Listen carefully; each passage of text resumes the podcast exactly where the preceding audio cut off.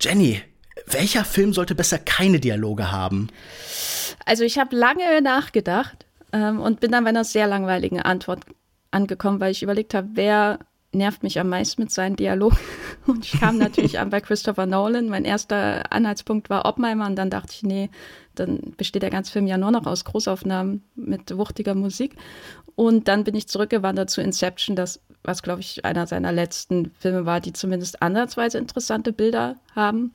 Aber die Expositionsdialoge, die sind da jedes Mal so erschlagend, dass ich mir auch vorstellen könnte, wenn man die weglässt, wenn man die nicht hört, sondern nur die Bilder sieht, dass man dann so schön geistig äh, Einkaufslisten zusammenstellen kann, bis dann die nächste Action-Szene kommt. Und das ist ja auch nicht schlecht für ein Filmerlebnis. Definitiv. Ich hatte auch so einen kleinen Katalog von Regisseuren, bei denen ich dachte, nee, den drehe ich jetzt mal die Option, mich mit Worten zu nerven, ab. Wollte dann aber lieber was Aktuelles nehmen. Dieses Jahr ist auf Netflix der ähm, Fersan Özpetek-Film Nurvo Olympo gestartet. Eine queere Liebesgeschichte, die eigentlich an vielen Stellen sehr nett und irgendwie rührend ist. Und dann versauen diese Charakter das alles, indem sie die schrecklichsten Sätze, die man sich überhaupt vorstellen kann, sagen. Und ich dachte, da möchte ich gerne den Fuß drauf drücken. Ich frage denn. Ihr hört Katz, den kritischen Filmpodcast, heute mit Jenny Jecke.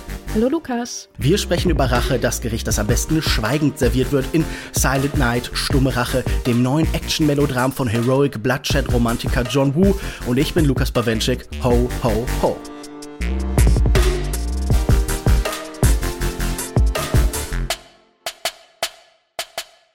Jenny, zum Einstieg gibt es erst einmal Anlass zum Gratulieren. Du bist befördert worden und damit offiziell, äh, ich hoffe, ich lese das hier richtig, die Kaiserin von Moviepilot. Stimmt das so? Äh, ist das jetzt ein Sissy-Vergleich oder wie muss ich das äh, kontextualisieren?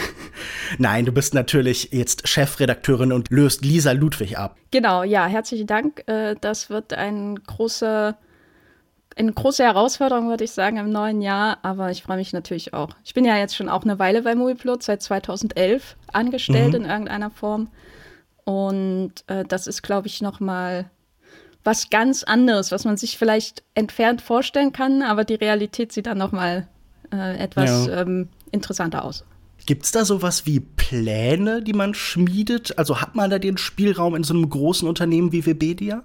Ja, also es gibt auch Strategien, inhaltliche ähm, natürlich auch äh, äh, Traffic-Strategien. Das wird alles, mhm. sowas wird alles entwickelt und da ist die äh, Chefredaktion natürlich ein integraler Bestandteil ähm, davon. Also man hat Spielraum. Es ist nur immer so, dass man, ähm, wie du ja auch anmerkst, in so einem großen Unternehmen, vielleicht falls ihr Webedia nicht kennt, ähm, zu Webedia gehören auch die GameStar, GamePro, Filmstarts und noch andere Unternehmen äh, in anderen Ländern. Ähm, in so einem großen Unternehmen ist man natürlich auch immer den Gesamtzielen äh, der, der Firma in, in gewissem Maße auch untergeordnet, aber meine Erfahrung ist in den letzten Jahren, dass da trotzdem Spielräume gerade in so dem alltäglichen Redaktionsleben da sind, weil in das redet einem in der Regel niemand rein, äh, was die inhaltliche mhm. Gestaltung, sage ich mal, auf dem Mikrolevel angeht. Und das gehört auch mit zu den spannendsten Aufgaben dann als Chefredakteurin, würde ich mal prognostizieren. Und wer hier gerade zuhört, kann wahrscheinlich auch schon Themen und Texte pitchen, oder? Ja, äh, gerne. Also wir sind immer auf der Suche äh, nach äh, AutorInnen. Also danke für den Raum, den du mir hier gibst, um Werbung zu machen. Ähm, es kann um kurze Texte geben, TV-Tipps zum Beispiel, Streaming-Tipps oder News auch, äh, aber auch natürlich äh, sind wir immer gespannt auf starke Meinungen, die vielleicht auch so ein bisschen gegen den Strich gehen oder eine neue Perspektive eröffnen, längere Texte damit äh, gefüllt werden. Und da könnt ihr einfach äh, euch mit einer kurzen Vorstellung und einer Arbeitsprobe, die für euch repräsentativ ist, also das kann ein eigens geschriebener Text sein, der nirgendwo veröffentlicht wurde, oder euer großer Feuilleton-Text aus der FAZ. Das könnt ihr einfach schicken an pitch at moviepilot.de. Gut, dann wird es jetzt mal wirklich Zeit für ein bisschen Stille in Bezug auf Moviepilot. Wir reden heute über den neuen Film von John Woo. Über den ging es hier im Podcast schon einmal. Wir haben ein großes Cut-Special aufgenommen. Und wenn ich ein großes sage, dann meine ich es doch so. Wir haben mit äh, Daniel Schröckert von den Rocket Beans von Kino Plus fast fünf Stunden lang über sein Werk gesprochen. Ähm, Diesmal läuft alles ein bisschen anders, denn diesmal ist der Film ganz ohne Tauben, aber dafür mit einem Stummen, denn in Silent Night geht es um Familienvater Brian Godlock, gespielt von Joel Kinnaman, der am Heiligabend 2021 bei Straßenschlachten zwischen verfeinden Gangs seinen Sohn verliert. Er verfolgt die Angreifer und wird von dem Drogenboss Player in den Kehlkopf geschossen. Das überlebt er knapp, aber sprechen kann er fortan nicht mehr. Der Verlust seines Sohns lässt ihn in ein Loch fallen, er wird Alkoholiker, zuletzt verletzt verlässt ihn sogar seine treue Frau Saya, gespielt von Catalina Moreno. Er schwört Rache, und zwar am folgenden 24. Dezember. Da will er alle Gangmitglieder richten. Ich würde sagen, wir fangen mal nicht beim Film selbst an, sondern so ein bisschen bei der Reaktion darauf, denn die war wahnsinnig gespalten. John Woo ist immer noch ein Name, der für viele Filmfans und vor allen Dingen auch für Filmkritiker sicher einiges Gewicht trägt, aber die Reaktionen jetzt in den USA wie eben in Europa waren extrem gespalten. Was glaubst du, woran das liegt? Was glaubst du, was an diesem Film so ambivalent aufgenommen wurde? Also ich glaube, da sind verschiedene Kritikertypen mit, einem äh, mit einer unterschiedlichen Haltung, vielleicht auch gegenüber John Woo am Werk, die alle zu demselben Ergebnis gekommen sind, dass sie diesen Film nicht mögen. Ich würde sagen, ähm, es gibt einige äh, Menschen, die über Filme schreiben, die seit Paycheck auch keinen John Woo-Film mehr gesehen haben, äh, weil mhm. das war sein letzter amerikanischer Film 2003. Ich glaube, in, es ist jedenfalls mein Eindruck, wenn ich auch sowas wie die Letterboxd Reviews zum Beispiel lese, dass äh, ein Teil der Zuschauerschaft auch äh, so eine Vorstellung immer noch von dem John Woo der 90er hat mit diesen exzessiven Zeitlupen, den äh, heroischen Tänzen, äh, egal jetzt ob in seinen Hongkong-Filmen oder dann eben auch in sowas wie äh, Face Off. Ähm, und wenn man mit diesem Mindset an diesen Film geht, dann wird man, glaube ich, äh, enttäuscht werden in irgendeiner Form. Und auf der anderen Seite gibt es aber auch, äh, glaube ich, ähm, KritikerInnen, die schon von diesem äh, Ein Mann sie droht äh, Schema dieses Films abgeturnt sind, das ja sehr mhm. auf den ersten Blick, wenn man sich nur die Story anschaut und äh, schaut, äh, äh diese, nur diese Szene sieht, zum Beispiel, in der Joe Kinnaman da von seiner Frau äh, nach Hause gefahren wird und er sieht da die ganz, ganzen Gangmitglieder, die natürlich alle äh, irgendeinen nicht weißen ethnischen Hintergrund haben, die da mhm. die Jugend verderben. Äh, wenn man ja, nur das vor Dingen Latinos, oder? Das ja. ist, glaube ich, in dem. Ja. ja. Ähm, und ich glaube, das ist auch vielen aufgestoßen. Das habe ich ja auch in mehreren ähm, durchaus positiven äh, Reviews gelesen, wie, wie mhm. äh, rückständig das Bild dieses Films ist. Und da hatte ich aber mich dann auch wiederum gefragt, ähm, wird der, der Text oder der visuelle Text für Wahrheit, die Wahrheit des Films genommen? Ist das wirklich einfach so zu vergleichen mit, einem, mit einer Charles Bronson Rampage oder so? oder passiert dir nicht noch was auf einer anderen Ebene? Und da fühlte ich mich dann bei den Kritiken, die ich gelesen habe, etwas unterfordert von den Autoren, fürchte ich. Das war mhm. ein bisschen schade. Was, wie, wie siehst du das denn? Na, ein Aspekt schien mir auf jeden Fall, dass man auch enttäuscht war, weil man sich mehr Action erhofft hatte. Und ich würde den Film auch irgendwo als Actionfilm beschreiben, aber eher vielleicht als Melodram, das recht widerwillig dann irgendwann in den Actionfilm überkippt. Ich glaube, dieser melodramatische, dieser romantische Aspekt von Wu wird selbst von seinen Fans manchmal so ein bisschen unterschätzt. Natürlich wissen alle um die Bedeutung von Selbstopfern, von Männerfreundschaften, von Formen von romantischer und platonischer Liebe, die eben in schwelgerischen Bildern und Exzessen ausgedrückt werden. Aber ich glaube, dieses Reiben, dass dieser Film wirklich gut 40, 50, 60 Minuten braucht, um zu dem zu kommen, was man von dieser Art von Film, die du beschreibst, Taken ist sicher auch ein wichtiger Bezugspunkt der Liam Neeson-Film, bis man dort ankommt, vergeht einiges an Zeit. Und ich hatte irgendwie das Gefühl, das ist auch so ein Film, der ist widerwillig in seiner Form als Actionfilm, weil seine Figur widerwillig in die Rolle dieses Rächers gerät. Wir haben hier verschiedene Arten, mit Verlust umzugehen. Während wir bei seiner Ehefrau sehen, wie sie beginnt zu malen und damit diesen Verlust irgendwie externalisieren kann, frisst er das alles in sich herein und so entsteht dann diese Art von Rachefiktion. Das fand ich interessant, dass das so gegenübergestellt wird, dass der Rachefilm das Rache-Genre so ein Ausdruck männliches Unvermögens ist und oder sagen wir ein, ein, ein Unvermögen, sich auszudrücken ist, das natürlich hier auch total stark metaphorisiert wird durch das zentrale Gestaltungselement, an das wir nur so hingedeutet haben, aber das noch nicht explizit ausgesprochen wurde. Der Film ist sehr dialogarm, sehr minimalistisch. Es gibt immer mal wieder Satzfetzen, die irgendwo gesagt werden, aber die gehen so ein bisschen in, in, in der Tonmischung unter, oder? Also da wird dann auch gesagt, irgendwie, äh, zum Beispiel im Krankenhaus, ja, hier sind die Dokumente, danke, oder Leute sagen okay oder so. Aber das Ganze wird so ein bisschen rausgemischt und ist mehr so ein fernes Hintergrundrauschen.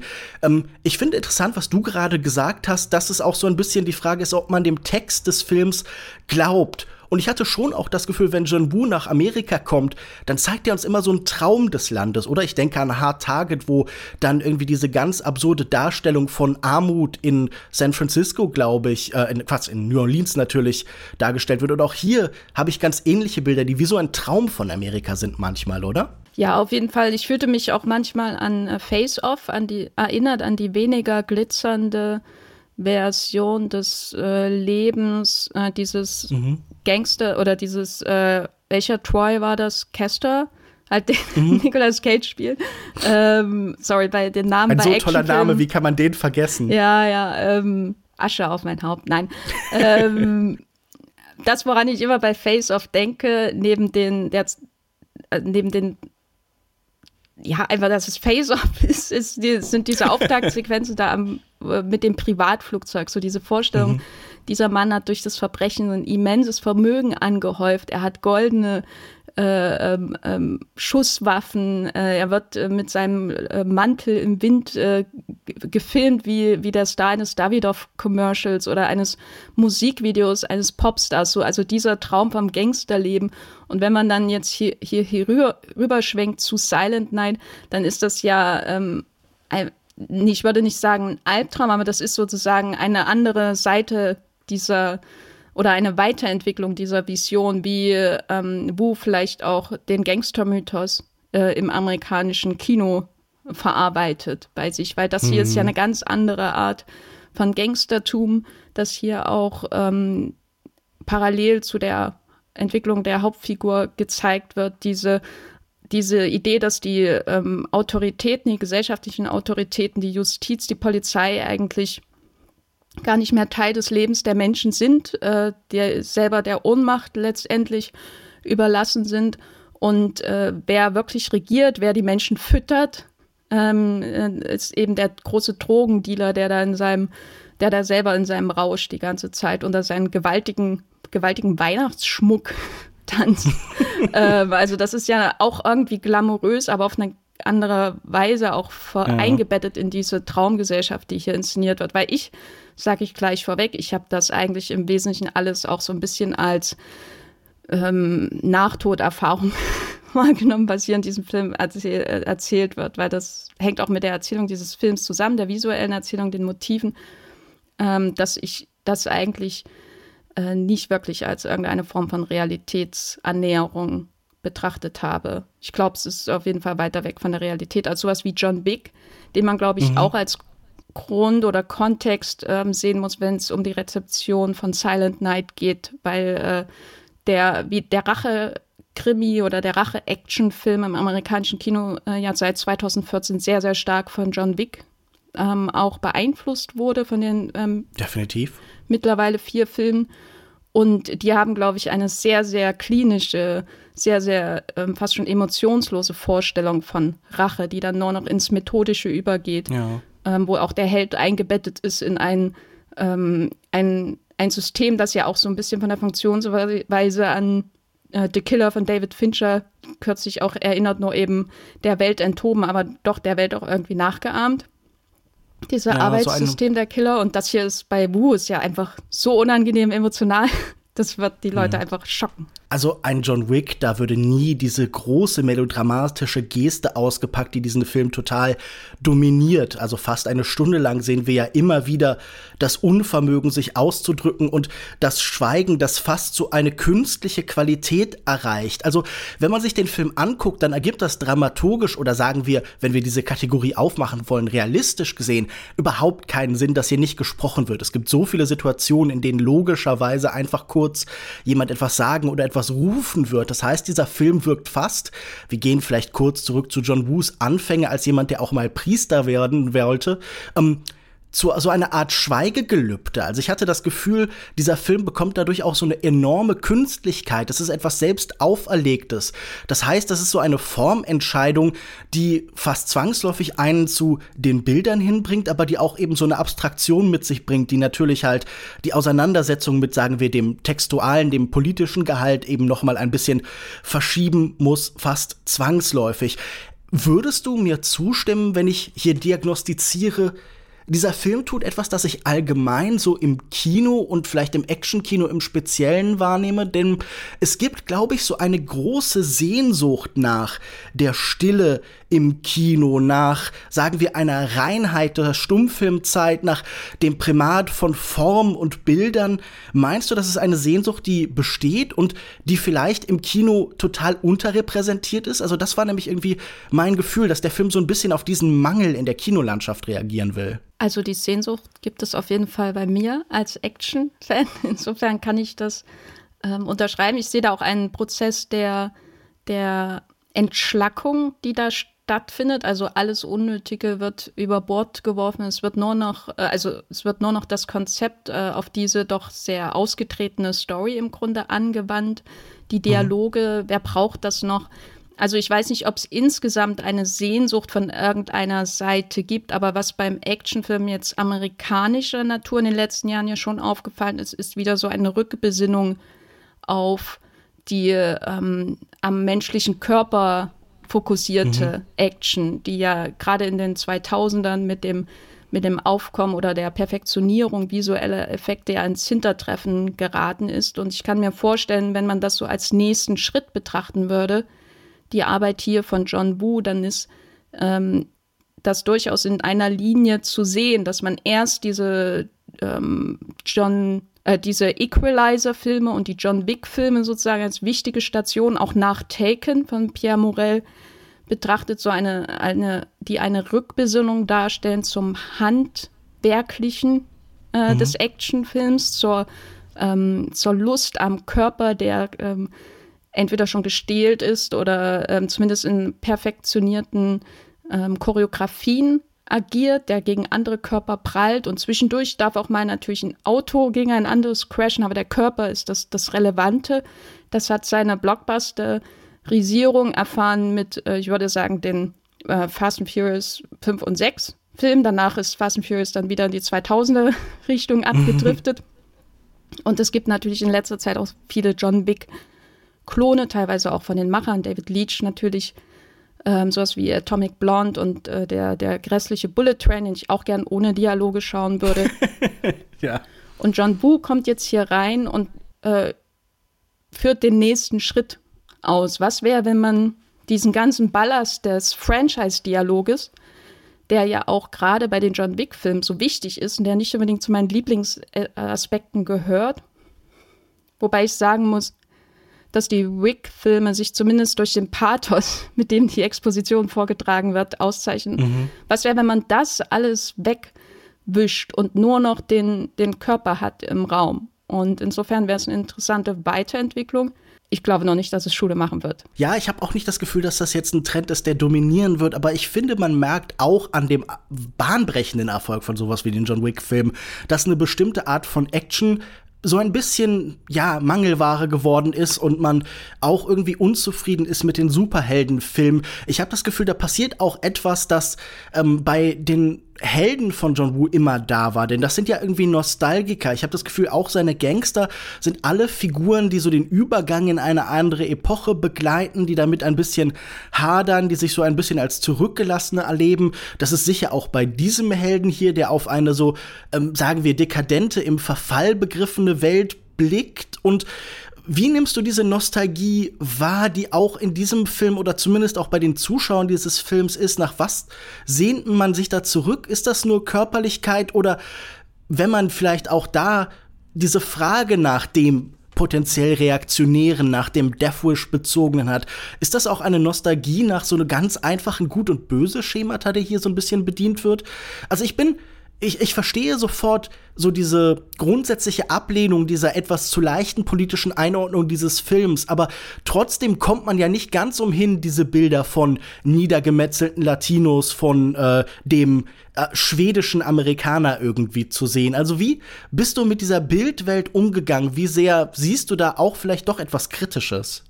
Also, ich habe den Film oft wahrgenommen als den Traum eines YouTube-Preppers, mhm. der, der ähm, Rucksäcke, Rucksack-Reviews äh, für YouTube macht, der ab und zu mal im Wald übernachtet und dann zeigt, welche Plane kauft man da am besten, um im Wald zu überleben. So ein bisschen so die, die Seven vs. Wild Fraktion. Die finde ich mhm. hier in der Hauptfigur schon wieder. Äh, natürlich nicht in ihrer Ausgangs- Station, auch wenn Joel Kinnaman nie glaubwürdig aussieht wie ein Schlapp oder einfach nur ein Vorstadt-Dad. Ähm, und ich finde das immer so lustig, weil er halt total aufgepumpt in diesen Film äh, reinkommt und dann so eine Trainingsmontage hat man sich noch fragt, warum brauchst du die? Was willst du noch trainieren? Genau, ja. du bist doch der Suicide Squad-Dude und man sieht es dir auch immer noch an, dass du die Suicide Squad-Muskeln hast. Ähm, aber er passt, passt ja schon in diese Zielgruppe, so diese diese ähm, Selbsterhaltungsmenschen, Männer häufig, mhm. äh, die, die glauben, dass die, die Welt äh, ihnen äh, keine Hilfestellung bereitstellen kann oder wenn dann äh, das nur aus äh, finsteren Motiven tut oder die einfach von der von den Arbeitsgegebenheiten, äh, die in die vorhanden sind, so unterfordert sind, dass sie ihre Männlichkeit eben anderweitig irgendwie beweisen müssen. Ich möchte auch nicht sagen, dass es nur auf Männer zutrifft, aber das ist eben so das wiederkehrende Motiv bei den YouTube-Thumbnails, die einem da vorgeschlagen werden von dem teuflischen Algorithmus bei YouTube. Ähm, und dass er da durchaus hineinpasst, dass er, also ich finde, das merkt man auch schon am Anfang. Er ist ja so ein, so ein Working Class, Class Dude, was glaube ich auch interessant ist, weil das äh, das ja im amerikanischen Kino, im Mainstream-Kino keine große Rolle mehr spielt. So die die Klassengestaltung dieses, dieser Nation. Und der kommt da, äh, wird da heimgefahren mit seinem Pickup, von seinem äh, Kollegen in einem Pickup-Truck oder sowas in der Art. Und er hat dieses äh, Holzfällerhemd an und die Blue Jeans und diese schweren Lederstiefel und sein Sohn hat exakt dasselbe Outfit an, sieht in der ersten Sequenz, wo man die beiden zusammen sieht, äh, so künstlich spielen auf einer grünen ähm, äh, Vorgartenwiese sehen die, sieht er aus wie sein kleiner Klon, äh, vielleicht auch wie eine Repräsentation, vielleicht auch seiner Unschuld, aber ich würde auch sagen, von seiner reinen, rein, reinsten männlichen Seele, die dann eben verletzt wird, getötet wird von diesen anderen Leuten und dann muss er sich äh, sie zurückkämpfen, bis er sie dann eben am Ende wieder vor sich sieht.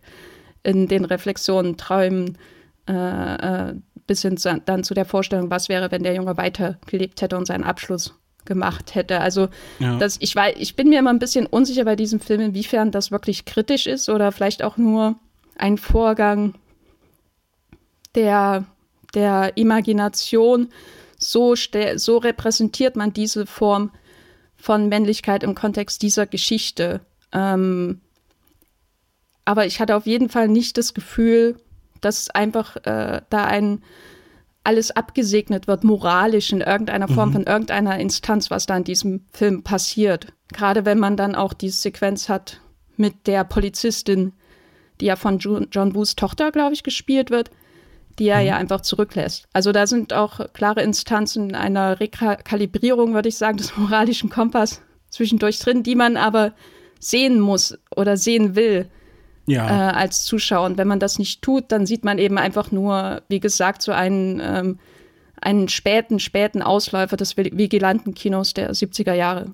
Ja, also ich glaube, natürlich sind da immer noch die Echos von all diesen Vorbildern von Wu. Aber ich dachte auch, da wird natürlich einiges relativiert. Auch diese schon angesprochene Autarkie wird ja irgendwann relativiert, wenn Detective Dennis Vessel, gespielt von Kid Cudi, dann doch aushelfen muss. Also ganz abgeschrieben ist die Staatsmacht und alles andere Gesellschaftliche dann irgendwie auch noch nicht.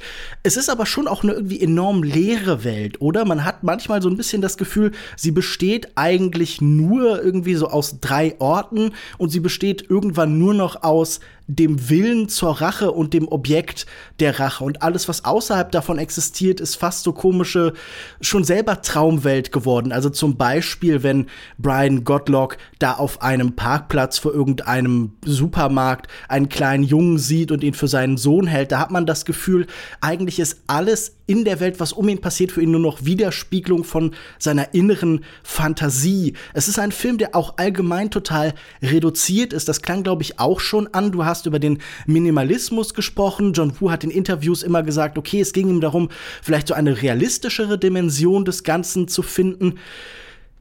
Vermisst du nicht doch ein bisschen den Exzess? Also, ich habe während diesem Film schon auch irgendwie Freude gehabt, aber ähm, ich habe mir danach natürlich noch mal Sequenzen aus älteren John Woo Actionfilmen angeguckt und nicht nur aus zum Beispiel keine Ahnung diese äh, Endsequenz, diese Schießereien im großen Haus aus A Better Tomorrow 2 oder so, sondern selbst jüngere Sachen wie sein letzter Film Manhunt, der ja auch sehr ambivalent aufgenommen worden ist, den ich aber doch irgendwie ähm, an vielen Stellen loben musste. Aber auch der ist ja sehr viel exzentrischer, sehr viel übersteigerter in seiner Action. Da rutscht man auch noch über Tische und schießt und äh, da werden dann Motorradverfolgungsjagden von Horden von Pferden begleitet oder Herden, glaube ich eher. Diese Reduktion Siehst du das als logischen Modus für Wu oder wünscht dir doch irgendwie die Exzentrik, das Übersteigerte zurück? Also, Weil ich muss ehrlich sein, so ein bisschen habe ich es vermisst. Ja, ich kann das absolut nachvollziehen. Es geht, ich habe ihn jetzt zweimal geschaut ähm, und ich habe jedes Mal den Eindruck, dass ich in der ersten Hälfte wirklich im siebten Himmel bin. Also wirklich, ähm, mhm. vielleicht als Kontext, wenn es in einem Film eine Szene gibt, in dem eine Frau weint und die, die Träne durch einen Schnitt ja. in eine Kugel verwandelt. Das ist so geil. Das ist der beste Shot in diesem Film, ja, oder? Ja, also auch, auch so diese Elemente mit ähm, so parallelen Fahrten durch das Krankenhaus und äh, dann den Übergang mhm. in die. Der Pulsschlag, den Pulsschlag an der Wand. genau, auf einem Gerät. Also da ist so viel Liebe und Neugier, äh, die, was die filmische Sprache angeht, in diesem Film auch ähm, diese, diese zwei Zooms in ein Freeze-Frame, die es mhm. da in mhm. dieser Krankenhaussequenz gibt, die für mich auch völlig aus dem Nichts kam, weil ich kenne zwar Wu und äh, Freeze-Frames, gerade in Action-Szenen, aber so in so einem in diesem Kontext dachte ich, bin ich jetzt in Italien gelandet? Was ist denn hier los? Meine Reise in die 70er in Art of the Cut hat sein Editor äh, Zack Stanberg gesagt, das wäre ein Versuch, Jules und Jim oh, zu ja. referenzieren, wo ich auch dachte, okay, leuchtet mir nicht 100% ein, aber es ist visuell auf jeden Fall sehr herausstechend. Ja, das sind auch so Elemente des, äh, der visuellen Sprache, die man im, im amerikanischen Mainstream-Kino einfach nicht mehr gewohnt ist, weil die einen rausreißen aus ähm, der nahtlosen Erzählung. Und in der zweiten Hälfte habe ich bei beiden Screenings die Erfahrung gemacht, dass ich gerade, wenn dann der Häuserkampf beginnt, auch so ein bisschen geistig äh, wegdrifte. Ähm, das liegt glaube ich, zum einen daran, dass ich in den letzten Jahren schon sehr, sehr viele Treppenhaus-Action-Sequenzen äh, mhm. Und meinst gesehen du auch fake Plansequenzen hast du auch genug gesehen in den letzten Jahren? Genau, also so schlimm wie in äh, Daredevil bei Netflix, also der Serie war es jetzt nicht, aber zum Beispiel auch in Atomic Blonde, den, für den ich ein ähm, äh, eiskaltes Herz immer noch habe, auch wenn er viele problematische mhm. Coolness, äh, äh, Coolness-Faktoren hat, die mich abturnen. Aber das hat man jetzt schon sehr, sehr oft gesehen und im Vergleich zu der Konkurrenz würde ich sagen, äh, bringt der, äh, der, der Wu-Ansatz für, für solche klischeehaften Actionsequenzen wenig Neues, Originelles oder, überrasch oder Überraschendes ein. Andererseits würde ich sagen, ist das eigentlich eine konsequente Entwicklung und organische Entwicklung der Action aus der Figur heraus, weil das, was diese Action hier von der Action in Face-Off oder auch Manhunt ähm, unterscheidet, ist ja, dass die Action ja sehr, sehr harte Arbeit ist für diesen Typen. Dass er, dass er kein äh, geborener Wuxia-Held oder Heroic, Heroic Bloodshed-Held oder, oder, oder, oder amerikanischer Mainstream-Action-Held ist eigentlich, auch wenn dein Körper das zunächst vermuten lässt, dass er sich das alles per YouTube-Tutorials aneignen muss, was da passiert und dass er im Laufe des Films auch recht viele Fehler macht dass er sehr, sehr viel und oft verwundet wird im Finale, aber nicht auf diese todestanzartige ähm, Action-Painter-Art, die man jetzt in The Killer zum Beispiel hat, wo, wo jede Wunder auch eine Auszeichnung eigentlich ist, der, der Reise dieser Helden in, in den heroischen Untergang, sondern hier ist jede Wunde eigentlich so ein Moment, wo ich mich an den Kopf schlage und frage, hast du das nicht vorausgesehen? Warum? ich finde auch diese Sequenz mit dem Polizisten, äh, von Kid Cudi äh, gespielt, ähm, so, so lustig jedes Mal, weil man denkt, jetzt kommt dieser große her heroische Zusammenschluss, äh, den man aus Wu-Filmen einfach erwartet, wenn zwei Menschen auf unterschiedlichen Seiten des Gesetzes ein ähnliches Ziel verfolgen. Und was macht, was macht die Figur eigentlich? Sie wird im Grunde sehr, sehr schnell einfach abgeknallt. Und dann ja. am Ende kommt sie noch mal ganz kurz zum Einsatz, aber das ist einfach kein kein Spektakel, in dem man sich geistig äh, irgendwie verlieren kann. Also ich habe immer das Gefühl, die Lust wird auch so ein bisschen nicht hinausgezögert, sondern eher unterbrochen. Man ist kurz so vor dieser, dieser Steigerung, ah, jetzt bin ich richtig drin in diesem Gewaltrausch und ich kann mich an dem ästhetisch, in der, an der ästhetischen Darstellung kann ich mich erfreuen und alles sieht unglaublich elegant aus, aber, immer kurz bevor dieser Punkt erreicht ist, äh, wird es abgewürgt. Und ja. ähm, das erscheint mir eigentlich passend bei dem Helden, der, wir sehen ja vor allem auch seine Vorstellung von sich selbst, ähm, wenn er den Rest der Welt betrachtet. So ein bisschen auch, äh, auch diese Erniedrigung da auf dem Parkplatz von dem Supermarkt, ja. wenn da die Gangster kommen und ihm einfach umschubsen und die Frau da ihren, ihren äh, Drink da auf ihm ausschüttet und ja, so. Und sieht irgendwie aus wie so Trinkjoghurt. Ich habe mich gefragt, ja, was macht das sie ist, denn ich, da? So, so, so Eis aus der Maschine oder sowas. So slushy-mäßig oder genau. so. Genau. Das ist eine wichtige Frage natürlich, die wir hier klären. Reden wir 20 Minuten jetzt drüber. Also was genau? Es hat auch eine komische Farbe. Genau. Ähm, sah, ich weiß nicht, ob das äh, gesünder ist als Heroin, aber naja. Minimal. Ja. Ich glaube, ehrlich gesagt, das meiste, was einem im Kino serviert wird, ist nah dran an Heroin.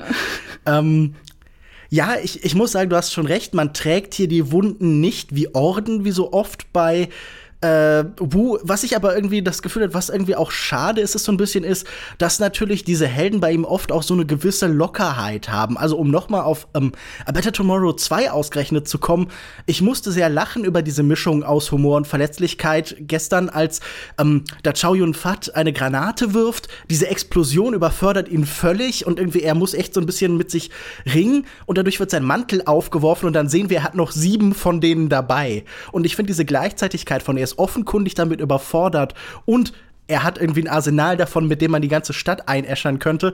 Irgendwie sehr unterhaltsam. Und hier unser äh, Brian ist ja nun jemand, der wirklich von jedem Treffer irgendwie außer Gefecht gesetzt werden kann, der auch immer das Risiko hat, irgendwie zu verlieren, dem auch Situationen klar entgleiten. Also er hat zum Beispiel einmal schon einen Gangster bei sich zu Hause gefangen, aber der entkommt ihm dann noch mal und da bekommt er dann auch öfter zum Beispiel die Tür seiner Waschmaschine ins Gesicht oder so. Was auf jeden Fall bemerkenswert ist, dass dieser lange diese lange Plansequenz im Treppenhaus nicht die einzige ist, sondern man merkt schon sehr deutlich, dass man bemüht, Sequenzen zu erhalten. Und zwar sowohl in den dramatischen Szenen, wo zum Beispiel mit Schwenks gearbeitet wird oder wo dann irgendwie ein wütender Ausbruch in einem Gang auch mal irgendwie 25 Sekunden lang gehalten wird, aber auch eben in den Actionsequenzen, wo man schon das Gefühl hat, das Ganze geht selten im Schnittgewitter unter, sondern man hat sich da schon sehr bemüht, auch irgendeine Form von Choreografie zu finden. Aber auch da würde ich dir recht geben, ich habe total diese stilistischen Einfälle vermisst dann irgendwann. Also auch so Sachen wie zum Beispiel, dass wir aus der Sicht der Zielscheibe schauen und er schießt dann ein immer größeres Loch und unser Blick auf ihn wird immer größer. Aber vor allen Dingen natürlich die Patronenhülsenträne oder eben der Puls an der Wand, diese Freeze-Frames. Das hat mir nachher echt gefehlt. Es gibt noch einen kleinen Moment gegen Ende, wenn dann zum Beispiel sein Sohn in dieser Schmuck, in dieser Glaskugel auftaucht.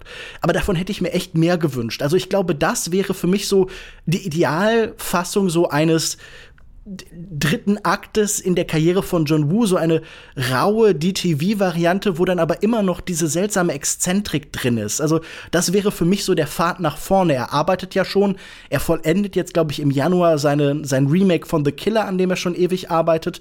Ähm, aber es ist auf jeden Fall nicht ganz sicher, wie es mit ihm weitergeht. Ja, ich, hatte auch manchmal das Gefühl, ich möchte ihm keine Unterstellungen machen, aber dass ihm die Action eigentlich gar nicht so interessiert. Mhm. Also so wirkt sie ja von der Inszenierung. Vielleicht gab es auch budgetäre Einschränkungen. Ähm, ja, definitiv. Er hatte mehrfach Budgetprobleme bei dem Film, das ist dokumentiert. Genau, er ist ja, wirkt ja auch einfach deutlich günstiger als ein Film wie Klar. John Wick äh, Chapter 4.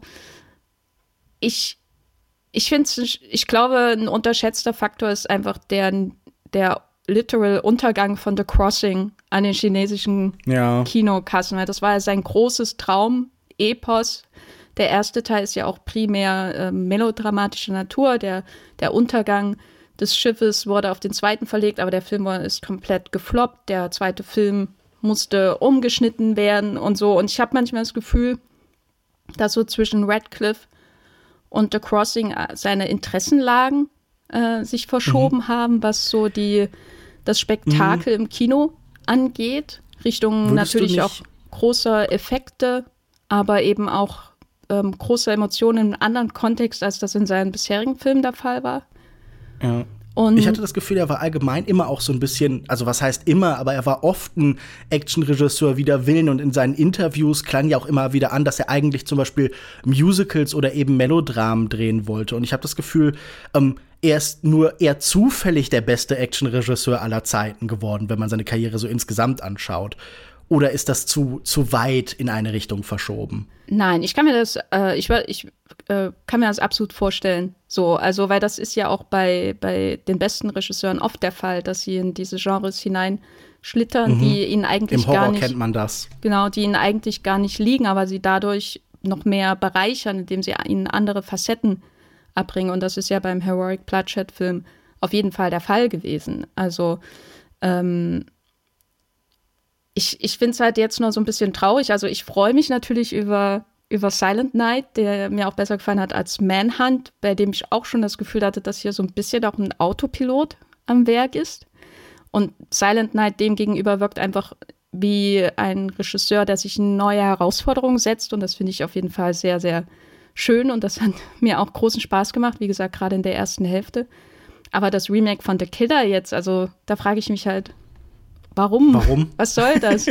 ähm, und gleichzeitig ist die chinesische Filmindustrie jetzt ja nicht unbedingt dazu aufgelegt, äh, John Woo äh, die, den nächsten 100 Millionen Flop zu finanzieren und die amerikanische aber auch nicht. Also wo kann er dann wirklich seine, seine ähm, Wunschgeschichten vielleicht auch unterbringen? Aber das ja. The Killer Remake, nein, also da habe ich glaube, ich habe schon vor zehn Jahren irgendwie die erste Meldung dazu bei Moviepilot geschrieben. Ja, ich glaube, es war irgendwann mal Richard Gere vorgesehen oder so. Also es muss schon ein bisschen her sein. Ja, Richard Gere's Taken. Was wurde der Welt genommen? Oh Gott. Ja, ich, irgendwann geben wir einfach jedem alternden Hollywood-Star irgendwie so eine komische Actionreihe, wo er sich noch mal. Also ich meine, Nobody war ja definitiv schon mal der Schritt in diese Richtung. Ich habe das Gefühl, das ist hast so ein bisschen. Grade, hast du gerade Bob Odenkirk als alternden Actionstar oder Hollywood-Star? Nicht Actionstar, ich habe Hollywood-Star gesagt. Ist er kein Hollywood-Star? Ich weiß nicht. Also Nobody finde ich immer noch ähm, vom Casting irgendwie genial, weil ich ihn vor allem mit komödiantisch angehauchten Rollen, mhm. Nebendarstellerrollen natürlich auch äh, assoziiere und dann kriegt er sein Taken. Also das muss man ja erstmal leisten. Das ist ja was anderes, als wenn sie ja. ähm, Keanu Reeves den John Wick auf den Leib schneidern oder Russell Crowe auf seiner Rachereise geht ich habe das Gefühl, Russell Crowe ist jetzt da angekommen, wo er sein sollte, auf einer Vespa in ja. Italien, als persönlicher Exorzist des Papstes. Aber bitte nicht mehr für Filme, sondern nur noch für Poster und Memes. Das ist das Beste für alle. Wer, wer weiß, wer weiß. Also ich hatte irgendwie doch auch eine gewisse Freude an The Pope's Exorcist. Aber bleiben wir noch mal vielleicht hier ein bisschen bei diesem Film und schauen uns vielleicht noch mal so ein bisschen die Form an. Wir haben schon gesagt, es wird viel mit anhaltenden Sequenzen, mit Plansequenzen gearbeitet. Man will nicht zu viel schneiden, man will so eine gewisse Kontinuität erschaffen, aber es ist auch immer die Welt der Fantasie so ein bisschen nah. Gab es sonst noch irgendwie Kamerabewegungen, die dir irgendwie besonders interessant vorkamen? Kam, weil ich hatte schon das Gefühl, das war an vielen Stellen schon auch noch recht überlegt und wir haben viel so Bewegungen, wir wenn man die Szene so im Vorlauf sehen würde, dann rotiert er so ein bisschen in den Bildkadern wie so ein eingesperrtes Tier. Und ich glaube, ein Shot, den ich irgendwie interessant fand, war eher beim Klimmzüge machen, der bei der Bewegung nach unten fährt die Kamera dann zum Gesicht seiner Ziele und wenn er den Klimmzug wieder hoch macht, dann bewegt er sich wieder weg. Also gab es für dich noch so Inszenierungsmomente, weil irgendwie ich habe eine Kritik gelesen, die hat gesagt, okay, das ist so ein bisschen, als könnte Michael Wincott plötzlich eine Kamera benutzen.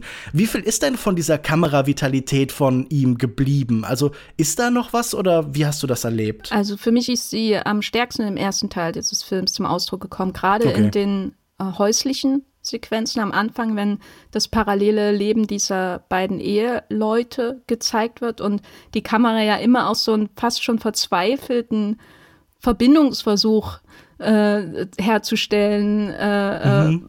äh, versucht. Naja, gut, Deutsch. Ähm, das heißt, die Frau kommt nach Hause und man hat einerseits die Kommunikation äh, per äh, SMS oder so zwischen diesen beiden und die Kamera, die nimmt ja teilweise ihren Blick an und dann löst sie sich unmerklich wieder von der Bewegung der Frau und sie sucht ihn ja fast schon im Raum, den armen Joel Kinnaman äh, Vater. Und, und dann gibt es immer so diese, diese Wand, die eigentlich gar nicht sichtbar ist, weil er in der Ferne in seiner, seiner ähm, Garage sitzt oder seinem äh, ja, Dad-Zimmer oder so. Also sie, man, man schweift da mit dieser Frau durch das Haus, man sucht den Anschluss an den Partner, aber man kommt nicht in diesen Raum hinein, in den er sich da verbarrikadiert. Und das waren ja. für mich immer so mit die, die bewegendsten Momente. Also ich finde die Frau, die Figur auch ähm, etwas unterschätzt, so in der allgemeinen Rezeption, ähm, weil sie für mich schon eigentlich äh, die nicht die Heldin dieses Films ist, aber sie, sie ist so ein elementarer, so eine elementare Perspektive, die uns gegeben wird auf ihn einfach, ähm, die auch uns mit der Trauer, die er vielleicht fühlt, bereichert, weil bei ihm sehen wir ja vor allem die Wut und sein Grunzen. Also was wir am Anfang dieses Podcasts auf jeden Fall hätten machen müssen, ist einfach 30 Sekunden lang grunzen und, und uns ja. unsere Tonaufnahme herstellen, wie wir Liegestütze oder Klimmzüge machen. Das wäre die akkurate Repräsentation von Silent Night. Ich, ich hatte mir das überlegt, aber ich dachte, dann schalten die Leute relativ früh ein oder skippen einfach nach vorne, dann ist ja der Sinn des Ganzen auch ein bisschen weggegangen. Ja, ich würde alles, was du gesagt hast, unterschreiben. Ich finde, sie gibt ja auch nicht nur eine Alternative zu seinem Pfad, sondern allgemein eine Alternative zu dem Pfad des Genres. Also wir sehen sie auf ähnliche Weise ringen mit diesem Verlust wie er und dann hat sie eben diesen Pfad nach draußen durch die Kunst. Das ist auch dann so ihr Character Arc, ihre Charakterentwicklung, denn am Ende haben wir noch so ein einen kurzen meditativen Moment, bevor es dann endgültig in die Actionhölle geht, wo er sie auf dem Balkon beobachtet und sie zeichnet in diesem Moment Skizzen des verlorenen Sohns. Und diese Großeinordnung, das Genre nicht nur, wie vielfach geschrieben worden ist, als Ritual, das vollführt wird, als so etwas fast Religiöses, sondern auch eben eine Vermeidungsstrategie oder sagen wir einen Coping-Mechanism unter vielen. Ich finde, das ist schon eine stärkere Genre-Reflexion, als man das vielen Filmemachern in diesem Kontext so zutrauen würde. Findest du es das Schummeln, dass dieser Film so viel mit alternativen Kommunikationsmitteln arbeitet, mit Briefen, mit Textnachrichten, mit Funksprüchen, mit Radiosendungen, die immer so ein bisschen Kontext eingeben? Hast du das Gefühl, noch abstrakter zu arbeiten hätte den Film besser gemacht oder hat dir das gefallen, wie es war? Also ich hatte den Eindruck, dass eigentlich genau die richtige Menge ist. Also Radio äh, die Radiosendung ist eine Ausnahme, weil ich habe den jetzt beides mal auf Deutsch geschaut und äh, die Radiosendung wenn sie da gemeinsam vom Krankenhaus äh, heimfahren, ist, glaube ich, ist, glaube ich, das Erste, was man wirklich an einem richtigen Gespräch oder einer richtigen Stimme, die sich artikuliert, hört. Und das äh, in der deutschen Synchron bricht das immer so rein. Das ist wie, als würde man irgendwie aus einem Traum aufwachen für ein paar Sekunden. und dann verschwindet es glücklicherweise. Aber insgesamt hat mich das nicht gestört oder ich hatte nicht das Gefühl, dass das zu konstruiert wirkt, weil der ganze Film ja als, an sich schon eine Konstruktion ist, auf die man sich entweder einlässt oder nicht. Und das, dazu, da finde ich auch den Auftakt im, oder ist ja eigentlich nicht der Auftakt, aber dann der Teil im Krankenhaus, ähm, der ist dafür ja schon eigentlich so ein Moment, wo dem Zuschauer präsentiert wird auf dem Menü, was jetzt an Gängen ansteht visuell, wie die, wie die Erzählung aufgebaut sein wird. Ähm, ja. was, was wird einen erwarten? Und entweder ähm, geht man halt mit oder nicht. Und ich bin mitgegangen und in dem Sinne, da ich das sowieso alles im Wesentlichen als Fantasiekonstrukt auch betrachte, was in diesem Film passiert, ist es für mich auch nicht störend, dass jetzt jemand an offensichtlichen Momenten, in offensichtlichen Momenten nicht geredet hat oder ähm, dass dann eben per ähm, Textmessages kommuniziert wird, weil das ist ja eigentlich auch wiederum logisch. Und ich möchte noch mal einen Punkt betonen, den du auch eben schon angebracht hast. Dieses Rachemotiv, das ist natürlich total ausgelutscht. Aber ich fand das auch wieder, empfand das auch wieder als so befreiend, dass ich mal wieder einen Rachefilm geschaut habe in einem starken Genre-Kontext, nicht in so einem Festival-Kino-Kontext, sage ich mal, der sich mit, mit ähm, den Gefühlen hinter der Rache ausführlich beschäftigt. Weil, um wieder zurück, John Wick zurückzukommen, da weiß man ja im vierten Teil gar nicht mehr, warum er überhaupt noch Leute meuchelt. Und es macht einen riesen Spaß, ja. den da in Paris zu sehen, wie er da um den Arc de Triomphe herumkreist. Aber wenn ich mir hier die Kreisungen anschaue, wenn er da seinen Mustang oder was das ist, ähm, fahren lernt und immer wieder da diese Kreise zieht äh, mit dem Auto, bis da das ja auch irgendwie in diesem ähm, äh, Lokomotivenmotiv im Finale dann auch mal aufgenommen wird, dann, dann habe ich ein viel, viel stärkeres Gefühl dafür, warum das überhaupt passiert. Und ich bin auch ähm, irgendwie, obwohl ich nicht so viel Lust an der Gewalt in diesem Film habe wie bei John Wick zum Beispiel, ähm, finde ich diesen Film viel, viel unangenehmer ähm, zu schauen, wenn die Gewalt ausgeübt wird. Also da fühlte ich mich auch manchmal erinnert an Bullet in the Head, so was so die, diese, mhm. diese, diese, weiß nicht, diese Abnutzung des Menschseins angeht, ja. die man hier auch in Silent Night hat. Und das ist eine Qualität dieses Films, die, glaube ich, auch unterschätzt wird.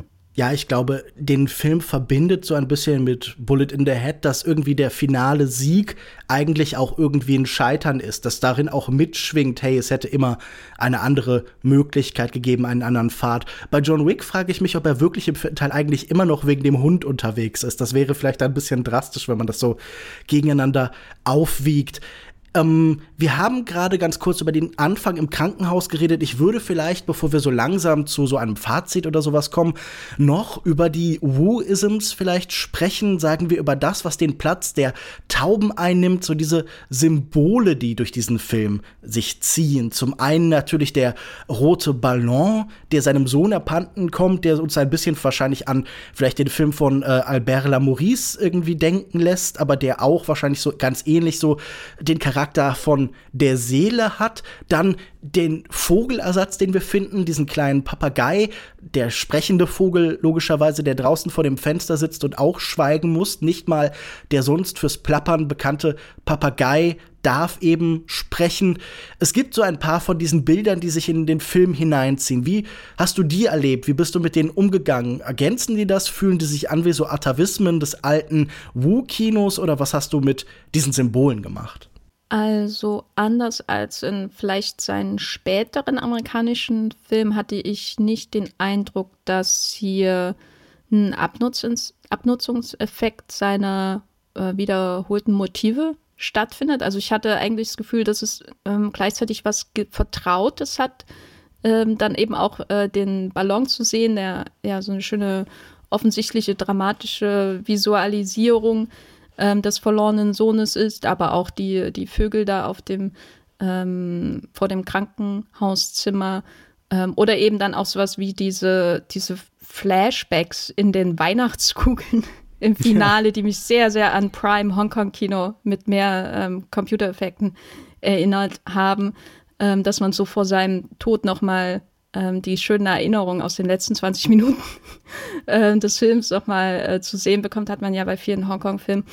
Mm, also es wirkte gleichzeitig vertraut und frisch, äh, war mein Eindruck. Also ich hatte immer noch das Gefühl, was ja bei einem Regisseur mit so einem so einer großen Filmografie, die auch schon so weit zurückreicht, ja nicht selbstverständlich ist, dass hier noch was Neues zu entdecken ist in seiner Bildsprache, in seiner Motivik und äh, ich fand in dem Zusammenhang auch den Bösewicht äh, sehr interessant, der ja selber wie ein Gemälde da durch diesen Film läuft und der ja eigentlich auch keine echte Figur ist, sondern eigentlich eher wie, wie eine Leinwand, auf die jemand diese, diese harten ähm, schwarzen Striche gezeichnet hat. Äh, also er wirkt ja, als würde er direkt aus einem Comic auch äh, in diesen Film hineintreten, ähm, der aber damit auch ein schönes Gegenbild zu Joel Kinnemans äh, Brian ist. Und ich finde, es wird auch schön eingewoben in die ganze Weihnachtsthematik.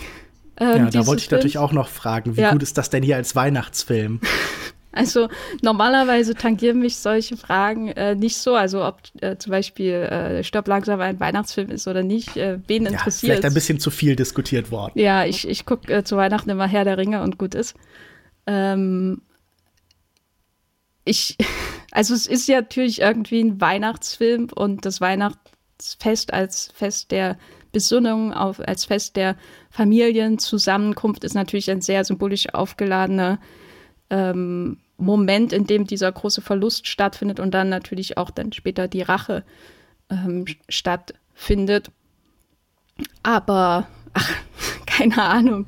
Würde ich diesen Film zu Weihnachten schauen? Ich glaube, dafür ist er mir zu düster, zu vernichtend, gerade ja. auch im Finale, weil ich hier wirklich im Gegensatz zu den amerikanischen Wu-Filmen ähm, so eine so eine Lehre am Ende einfach habe. Also es führt eigentlich zu nichts außer Gewalt und Tod und es gibt keine Zufriedenheit über das erreichte Ziel. Und ich finde, hier ist auch nochmal ein wichtiger Punkt die Art und Weise, wie er den Gegner tötet. Weil das ja auch kein Bullet Ballad ist, was da passiert, sondern er, er ihn. Und ich finde, im Film, für mich gibt es kaum unangenehmere Todesarten, als, das, als zu zeigen, wie jemand erwürgt wird mit den bloßen Händen. Und äh, das hat weder was Heroisches noch irgendwas, womit ich ins Weihnachtsfest ehrlich gesagt gehen möchte definitiv eins der schlechteren Weihnachtsgeschenke, erwürgt zu werden von Joel Kinnaman. Gibt sicher auch Leute, die da drauf stehen, aber das ist vielleicht nicht der richtige Podcast dafür.